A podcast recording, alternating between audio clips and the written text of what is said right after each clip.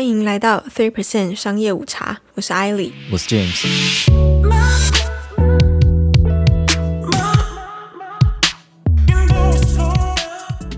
呃，最近市场上碰到一堆问题，尤其是有在做美股的，很多人都一下子焦虑通膨啊，一下子焦虑说啊债券资利率大涨，还有很多人觉得说啊要崩了要崩了，泡泡要破了哈，赶快闪呐、不闪就来不及了，对不对？反正诸如此类的说法呢，在市场动荡的这段期间，就是不断的蹦出来这样了。对他们来说，哪一天不焦虑啊？诶，那你有没有感到焦虑？没有哎、没有吗？嗯，我看你天天都很焦虑在午餐上面。午餐要吃什么？晚餐要吃什么？想哎、对啊，但我妈超焦虑的，她一直让你给我一堆就是 YouTube 专家的见解。嗯，YouTube 专家，嗯，好像点不太起来哈。嗯但每个都说，哎，股市会崩啊，我们生活在一个很大的泡泡里，随时都可能会破。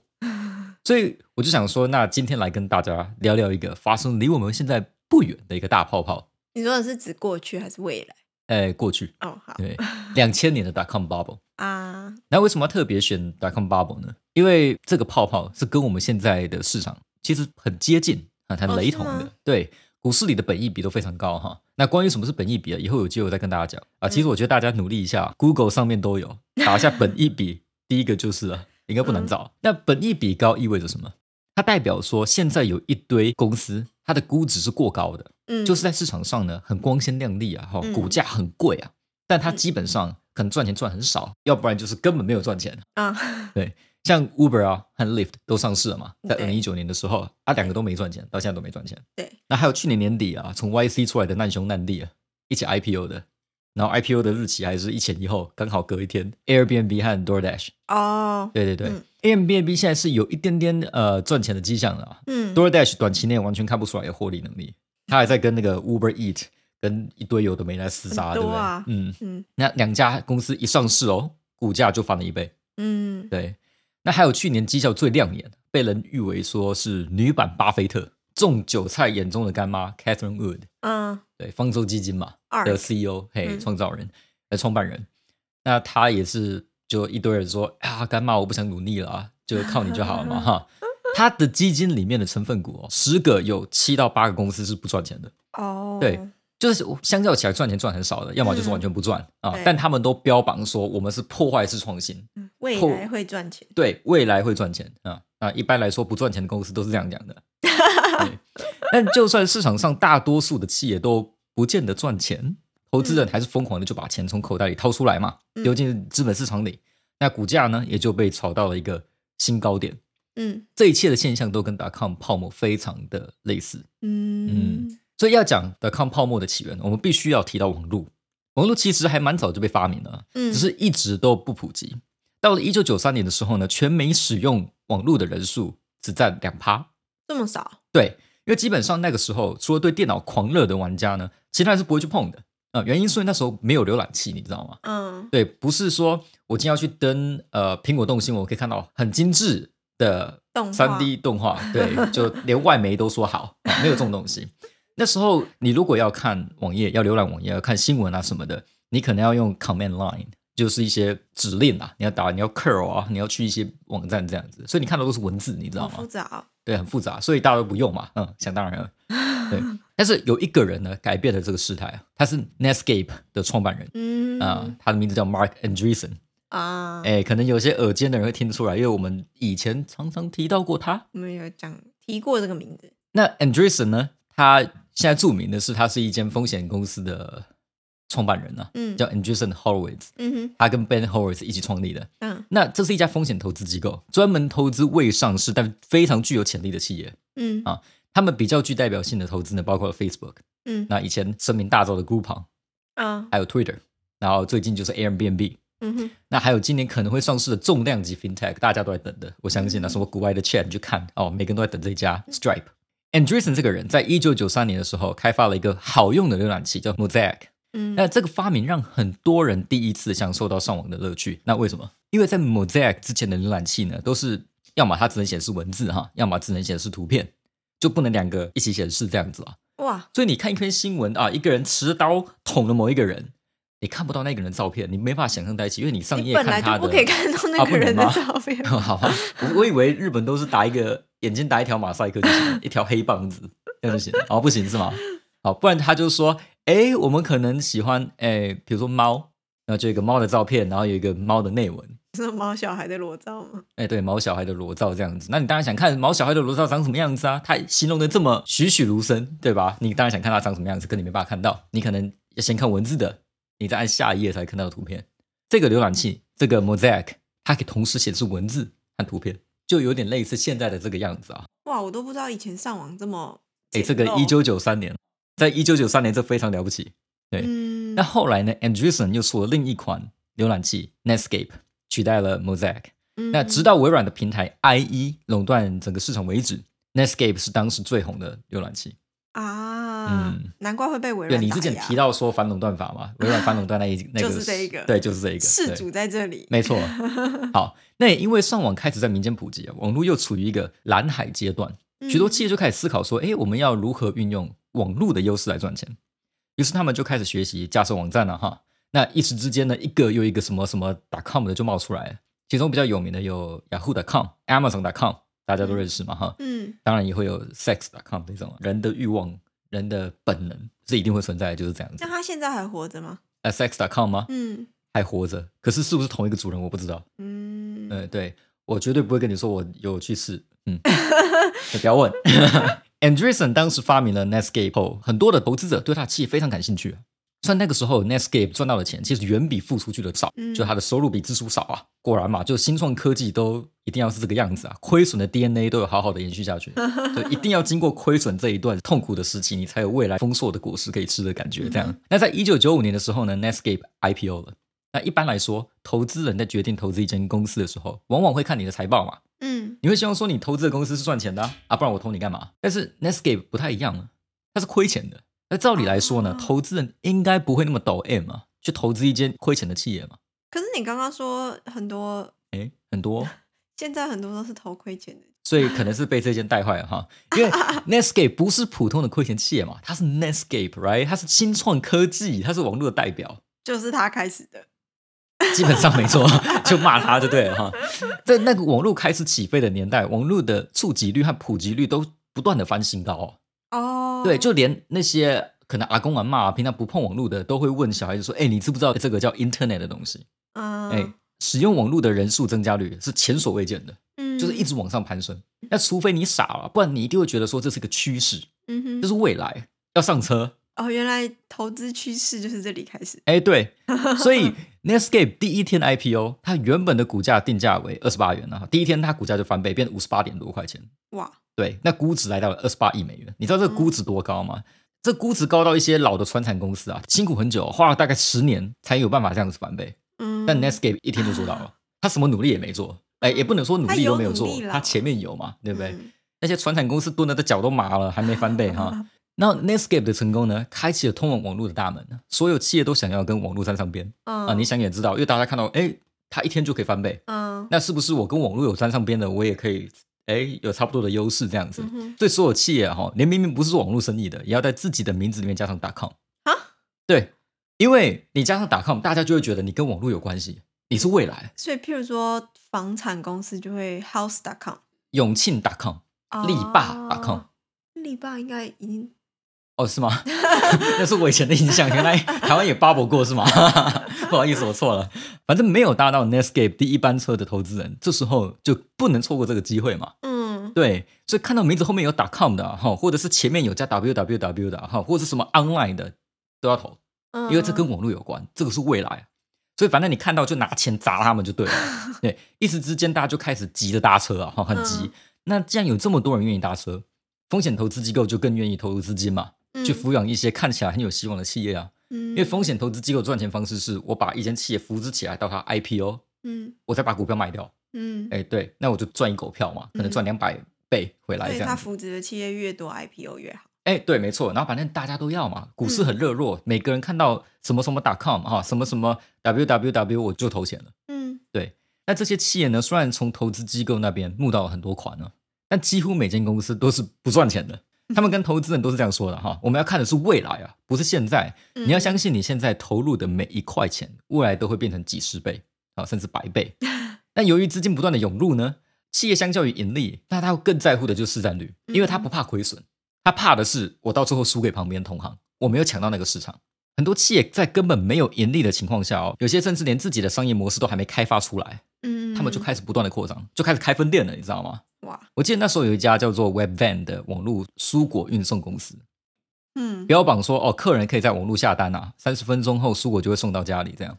这个不是跟英国的杂货对线上购物很，对，可是他早了大概二十年，那他应该是没有活下来，呃，对 晚个十五年不就活然现在就下来了。不是就不是杂货店自己送，就是他送，对，晚个十五年应该就活下来了。那当时呢，他们的投资人希望他们快速抢占市场哈，因为这样才有所谓的 first mover advantage 哦，戏骨最喜欢这种，就你是市场的人嘛，哎，对，你是第一个嘛，进入市场的，所以你有先行者优势啊哈。嗯，所以他们想在短短的一两年内就扩张到二十六个城市啊，他们完全没有那个业绩，完全没有盈利哦，他们就想要扩张，而且一次就扩张到二十六个城市很这样子。对多城市，那他们还是在风险投资机构那边拿到了八亿美元的资金。有些人可能会觉得说，哎，这些风险投资机构是不是脑残嘛？都头脑坏了嘛？没盈利你还这样做啊？其实也没有，那边有很多是知名的风险投资机构，像 Sequoia 就投 Yahoo 跟 Google 的嗯，那种大条的也都在里面。那这个 Webvan 他们 IPO 以后，市场的估值一度来到了一百二十亿美元。除了企业膨胀以外呢，大量的资金涌入股市，也让整个资本市场就热络起来了嘛。嗯。NASDAQ 指数从一九九五年的一千点一路暴冲，在两千年的时候呢，翻了五倍，变成五千点啊、嗯，很多人就开始全职炒股了，因为哦。基本上你说呃一千点翻成五千点，基本上的意思就是所有炒股的人，如果你都是买 NASDAQ 的东西的话，你的资产是乘了五倍，也就是说，哦。我今天有一栋房子，到了两千年我已经摸不动了，哇，这样的水准。难怪要全职炒股啊，哎，对啊，因为这样比较赚呐、我去汽油站打工啊、当加油小弟，我才赚多少？时薪才多少？三十年可能一栋房子吧，对啊，搞不好 以现在情况来看，你还买不起一栋房子，对吧？但那个时候只要五年，你就可以做到了。嗯 Why not? It's pretty good, right？、嗯所以一堆少年股神的诞生啊，有没有似曾相识？跟去年我们一堆少年股神的出现有点像哈。嗯布莱提那个时候的 Qualcomm 嘛，高通，嗯，它的股票呢，在一年内涨了二十六倍。我先前以为说去年 Tesla 就是标股的顶点了哈，翻了七八倍这样，果然就还是太年轻了。从一九九五年开始到两千年，事情都是一帆风顺的嘛，股价就连年创新高啊，投资人跟企业家都过得非常得意啊，非常爽。嗯那个时候，只要你在挂名圈叉 .com 的企业上班，你拿到股票选择权的那一刻，你就直接成为纸上的百万富翁了。嗯对，因为股票价值超多钱的啊、嗯而且价格一路往上冲啊！你只要卖掉股票哦，你就进账百万美金。嗯前提是你在两千年三月以前卖掉的话啊没卖掉的话，你现在就有很多壁纸可以贴。对或者是卫厕所的卫生纸，哎，对，也可以，只是刮破屁股可能。在两千年的二月，联总会的 Greenspan 宣布升息。一般来说，升息会导致人民的购买力降低啦，因为贷款的利息变高了，嗯人就比较不愿意花钱哦，不愿意花钱，当然就比较不愿意把钱投入资本市场里面了嘛。嗯那照理来说呢，资本市场听到升息，它就会跌，因为大家就怕说，哎，企业赚钱能力会下降哈，嗯也担心说钱会从股市里出走，利率上升呢，也代表说债券啊，甚至银行的储蓄的利息也会上升嘛。对，那相对来说呢，高风险的股市如果不能给出更好的回报，那钱就会自动流到风险比较低的标的嘛。嗯对，可是那个时候的股市实在太热了，没有人觉得会垮，大家都很相信这些新兴企业。就是哦对，觉得就算是利率提升了哈，贷款变难了，这些企业也撑得过去。嗯那结果当然就是没撑过去嘛。对，大多数的新兴企业是完全不赚钱的，他们嗯扩张的很快啊，疯狂打广告啊，抢市占率啊。那时候我记得一堆的新兴企业还抢在 NFL 上面打广告，哦，对，因为就要赌那个 Super Bowl 嘛，观很多人看，对，然后说嗯这是未来啊，叭叭叭。嗯那他们那时候的战术就是，哎，第一步先抢市场，第二步还是抢市场，第三步再抢市场。啊对，就市场抢到后，我在想怎么办。所以就是一直曝光自己的企业，没错，所以我就行销支出非常高，嗯，然后扩张的支出非常高。嗯对，反正那时候如果市场都是你的，你吃下市场，竞争对手就没办法动你嘛，你就赢定了。嗯就像我们刚才说的，收入，对，就像我我们刚才提到的，他们怕的不是自己亏损，因为资金一直不断的涌入，他们嗯怕的是我打不过对手。嗯，对，当初没有花钱抢下那一块地，我要抢花钱抢下这块地后，我就会赢。那那这样那个年代的人不就很烦吗？到处都会看到广告。啊，你现在到处也都是广告啊，Google 的那个隐私世界不是吗？哦，也是哈。反正我不知道是谁灌输这个观念的啊。不过当时有个比较知名的风险投资机构啊，哈，我们大家应该都蛮熟的，叫做 SoftBank，日本的软银啊。原来是他们。对他们其实蛮鼓吹这种做法的，我觉得就砸钱扩张流这个流派。那也难怪软银在 dotcom bubble 里面就蒸发了大概近九十趴的资产呢。那他应该要破产吧？接近呢，但是他后来又回来了。不过孙正义到后来他。我觉得他也没学乖啊！你看他之后投资的 WeWork 和 Uber，其实都差不多这个德行。同一个路线啊。对，呃，不知道 WeWork 可以回去听以前的商业午茶哈。啊，新创神棍。对对，就那一集。那本来这招砸钱扩张法呢，它其实是可行的，前提是有钱的话。嗯。这些新兴企业本身没有赚钱的能力嘛。嗯。那他们的钱要从哪里来？啊，基本上两个选择，一个是从投资人或是机构那边。嗯。那第二个呢是银行。你要从投资人那边拿钱呢，你是要利用股票换钱哈。可是 IPO 以后的企业其实比较难从这个管道募款了。哦，对，因为股票就已经公开上市了。对你如果要这样募款，你要稀释啊。对，所以大家股东可能就不太喜欢。可是，一般你稀释几乎就等于在跟大家说，你这间公司需要钱哎，没错，没错。那所以一般呢，会希望从银行那里贷款。哦。可是利率的提升让贷款变得很贵。对对，所以企业贷了也还不起，那但不贷款呢，他又撑不下去，因为我要跟他拼 Super Bowl 嘛。准备破产，他不是拼 Super Bowl，他是拼那个 Super Bowl 上面的广告。对，我要去请 Bruno Mars 来跳舞嘛，对吧？那个年代还没有 Bruno Mars，他的爸爸来跳舞，所以问题你说没错，问题开始严重了。对啊，这样会破产呢，根本没有资金。然后两千年的三月十三日，第一根导火线哈，日本的日经指数就狂泻。日本就正式进入了萧条期，这件事情呢，触发了全球的股市投资人开始思考，说自己手中的资产要怎么样配置，嗯，就开始抛售一些估值过高的科技股票。哦，三月二十日呢，开始有唱衰股市的新闻就浮现了，这样，嗯，有一间科技公司的股价在一天内就跌了六十七 percent，嗯，那四月十四日呢，Nasdaq 一天之内跌了九 percent，整周一共跌了二十五 percent，哈，没买过股票的可能不知道说这个有多严重啊。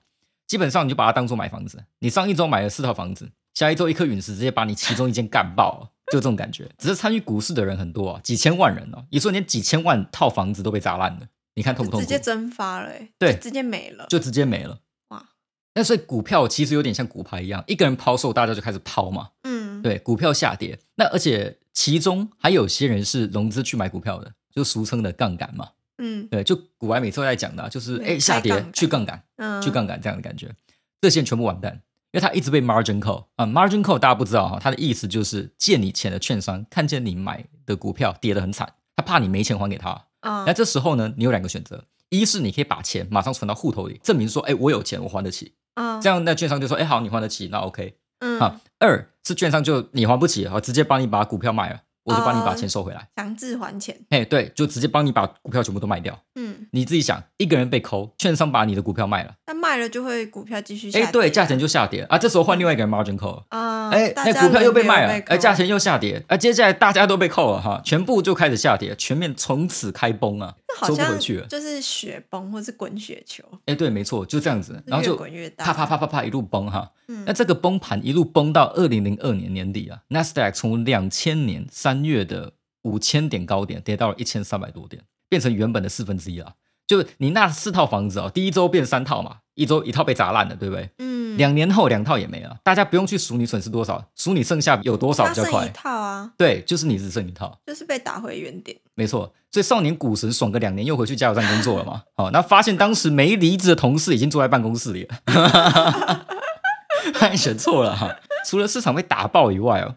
两千零一年的九一一事件也给美国造成很大的影响和冲击啊，祸不单行了。嗯，所以两千年到两千零二年呢，这段时间算是美国很黑暗的一段日子，我觉得很难过哈。嗯，那下一次规模这么大的金融事件就是两千零八年的刺激房贷，那再来就是我们的 Covid nineteen。嗯嗯，好，那 dot com bubble 呢，让 Nasdaq 一路从五千点下杀到一千三百点嘛。你猜他花多久的时间重新站回五千点？嗯，二零零八年吗？不是，十三年。哦，对，一直到二零一五年呢，我们才重回两千年的水平。嗯，对。但是人类果然是不可小看的。短短的五年内啊，n s d a q 又翻倍了。哦，对，现在是一万三千点上下。所以从两千年五千变成一千三，对，然后到二零一五年我们再回到五千点结果现在只花五年跑到了一万三。嗯，你觉得这是否是泡泡？可是那个时候有网络泡沫啊，对啊，那时候是一个。网络科技的兴起，现在又没有。现在也是去年有 COVID，对，去年有 COVID，但所以网络下杀了，但现在又涨回来了。对啊，那所以现在唯一不能说唯一，现在比较有可能造成崩盘，就是疫苗没有效嘛，就是肺炎还是继续。哎，不是，重点就只是这些估值过高的公司到底值不值这个价钱？因为我说现在的情况跟以前很雷同。还记得 Catherine Wood 吗？嗯，他买的公司还买的企业很多都是所谓破坏式创新，也就是未来的企业嗯啊，现在不赚钱，未来可以赚钱的，就让大家觉得仿佛像两千年的 dot com bubble 一样，可是因为两千年，的泡沫还是有存活下来的公司，而且那些存活下来的公司都变超强大的公司，几乎。呃，其实只有几间啦，不多，只所。以现在就是看现在有没有投。其实最红的就是 Amazon，好，我直接讲了，就是 Amazon 也。是啊，它还有 Netflix，Netflix 那时候根本就是弱小到一个不行，就没破产，只是因为你实在太小了。对，而且 Netflix 到现在还是没赚钱，没有，他之前有段时间有赚钱了，那现在又开始没，对。嗯，所以才要抓寄生户啊。嗯嗯嗯，啊，对啊，没错，所以你就知道说，为什么有些人会觉得是泡泡了，尤其在当时有买股票的那个是噩梦啊，嗯，对，都有 PTSD，你知道吗？因为我拿雅虎 .com 或拿什么，对不对？估值我那时候买的时候可能两百块，哎，一下去五十，哇，然后我绝对不是只买两百块嘛，我买很多啊，嗯，对小一个库它就往上飞对。商业套餐变成了卤肉饭，我看不是这样，是商业套餐，结果只剩那个水，哦水前面的水 吗这样的感觉，对，不然就只剩饭，就饭，没有别的东西。对，可能可以有鲑鱼啦。如果你如果你有改名字，对看看你的名字是什么，但不过话说回来呢，人类其实也是有在进步的、啊。联准会应该是怕说突然的升息会让股票崩盘嘛，所以几天前其实有宣布说，一直到二零二三年呢，他们都不打算会升息。哦，对，而且现在的科技巨头们其实也不像当时那样不赚钱呐、嗯，就微软啊、苹果啊、Google 和亚马逊都是非常赚钱的公司嘛。嗯，对，而且他们占了 NASDAQ 三十 percent，对他们比例占蛮高的，对他们比例占很高。加上说，人类接收讯息的速度和反应也比以往快太多了哈。你看嗯去年三月股市下杀很严重嘛，嗯，对，两个月就弹回来了。嗯，就算泡沫真的破了，其实说不定也不需要十三年的时间来修复嘛。所以就看，哎，你觉得是不是泡沫？要不要逃？还是说，哎，其实不是报警？嗯嗯，，OK，好吧，今天哎讲完了吗哎，讲完了。？OK，好，今天就先这样吧。有问题就留言给我们。那喜欢我们节目的话，可以按下订阅，就可能、应该、也许不会错过新节目。呵呵，还是要看 Apple Podcast 的心情啊。对。对，那我们就下次见喽。